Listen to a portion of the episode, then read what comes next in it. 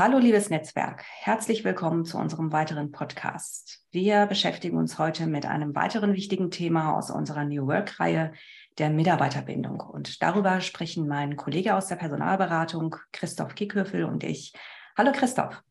Hallo Susan, schön wieder dabei zu sein. ja, finde ich auch. Christoph, Mitarbeiterbindung ist im Moment wieder in aller Munde. Dabei ist es ja kein neues Thema. Warum ist es aus deiner Sicht derzeit wieder so aktuell? Hm. Mitarbeiterbindung ist eigentlich ja schon immer ein wichtiges Thema gewesen. Und ich sage ganz bewusst eigentlich, denn in der Realität sah und sieht es anders aus. Es ging immer darum, wie kann ich meine Mitarbeiter halten, was kann ich tun, damit sie sich wohlfühlen. Also wirklich kein neues Thema und ähm, durch den verstärkten Mangel an Fach- und Führungskräften wird es aber natürlich aktueller denn je. Wenn ich schon jetzt Schwierigkeiten habe, neue Mitarbeiter zu finden, dann muss ich doch dafür sorgen, dass meine jetzigen im Unternehmen bleiben und das langfristig.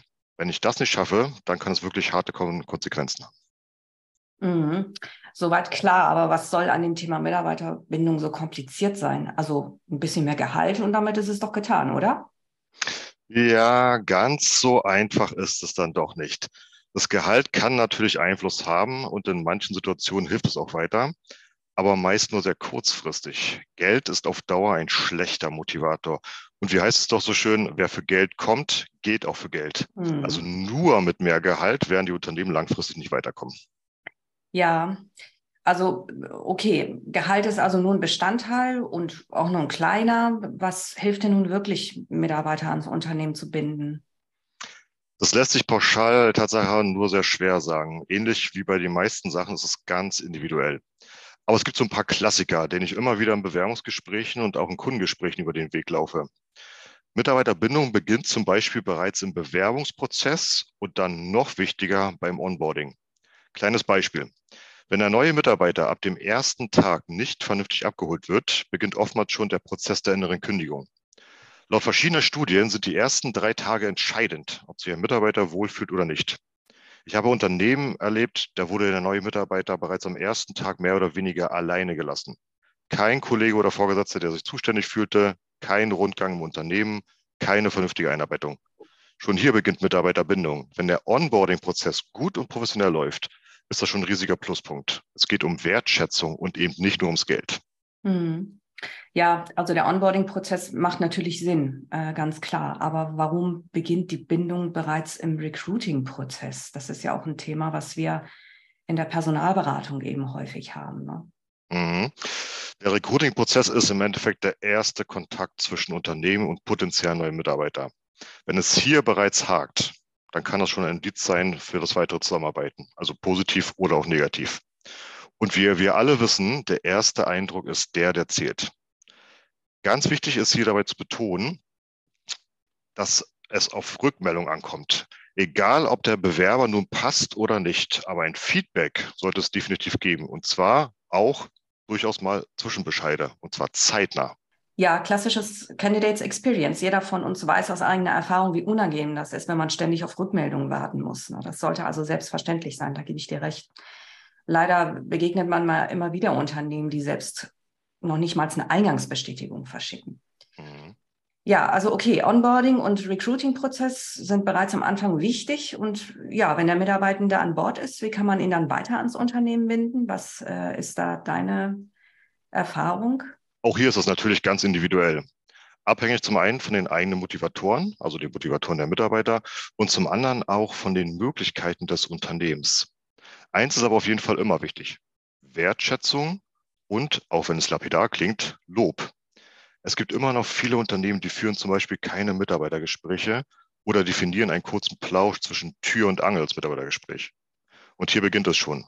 Wenn ich nur einmal im Jahr mit ihm spreche oder noch schlimmer, nicht einmal ein vernünftiges Mitarbeitergespräch führe, wie kann ich denn wissen, was mein Mitarbeiter gerade beschäftigt? Ob er innerlich schon gekündigt hat, wie zufrieden er ist und dann natürlich auch, was ich tun kann, damit er sich weiterhin wohlfühlt.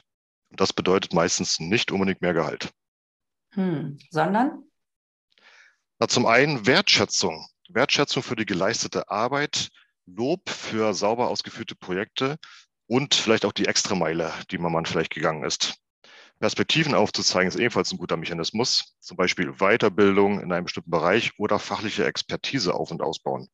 Wenn möglich, auch die Perspektive zum Aufstieg im Unternehmen aufzuzeigen. Mhm. Was ist eigentlich mit Homeoffice oder Remote Work? Also für viele ist das heute ja ein wichtiger Faktor, um überhaupt ein Unternehmen als neuen Arbeitgeber oder Arbeitgeberin in Betracht zu ziehen. Homeoffice oder Remote Work kann ein zweischneidiges Schwert sein. Gerade in der Pandemie habe ich oft gesehen, wie das Onboarding rein digital dazu geführt hat, dass Mitarbeiter nur sehr wenig Identifikation mit dem neuen Arbeitgeber aufgebaut haben. Das führt nicht gerade zur Mitarbeiterbindung.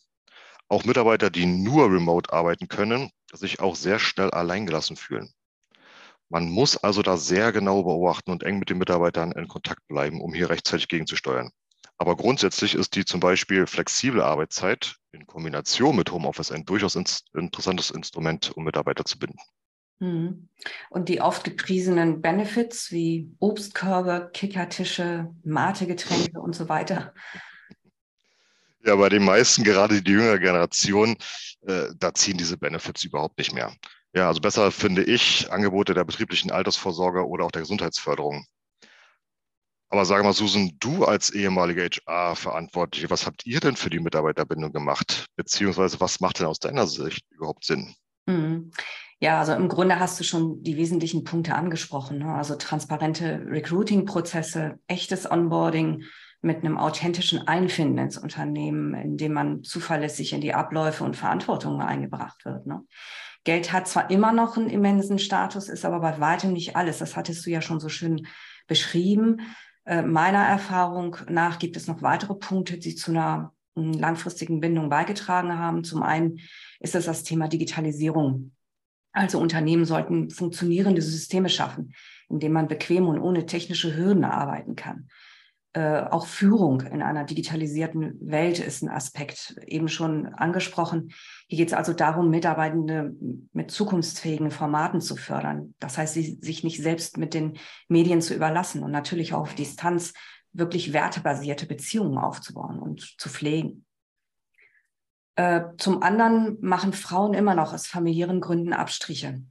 Hier geht es also darum, den Wiedereinstieg nach dem Mutterschutz oder der Elternzeit leichter zu machen, zum Beispiel durch Flexibilisierung von Arbeitszeiten oder einer strukturierten beruflichen Förderung. Das ist ganz, ganz wichtig.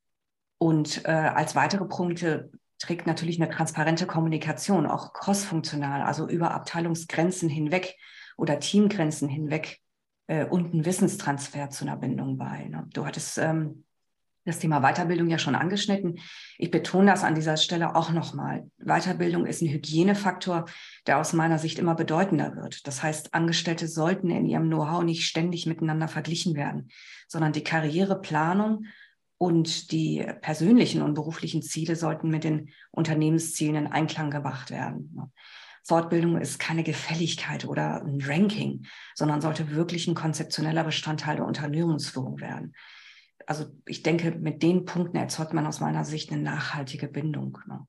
Ja, das sehe ich ganz genauso. Ganz, ganz wichtige Faktoren. Ne? Ich glaube, abschließend ähm, sollte man vielleicht auch noch sagen, Mitarbeiterbindung mit allen Möglichkeiten, die man natürlich hat, bedeutet ja nicht zwangsläufig, dass die Mitarbeiter bis zum Ende ihrer Arbeitszeit im Unternehmen bleiben. Ich denke, da sind wir uns alle einig, die Zeiten sind schon lange vorbei. Mhm. Aber es geht immer so ein Stück weit darum, eine Atmosphäre zu schaffen, eine Unternehmenskultur zu schaffen, in der Mitarbeiter gerne arbeiten. Und wenn sie dann gerne arbeiten, dann sind sie natürlich produktiver, effizienter und bleiben im Endeffekt auch länger im Unternehmen. Ja, ganz, ganz klar. Ja, ganz viele Einblicke zum Thema Mitarbeiterbindung. Christoph, ich danke dir. Es hat mir mal wieder Spaß gemacht und ich würde mal sagen, bis zum nächsten Mal. Ich danke auch dir, Susan, und bis zum nächsten Mal. Tschüss. Tschüss.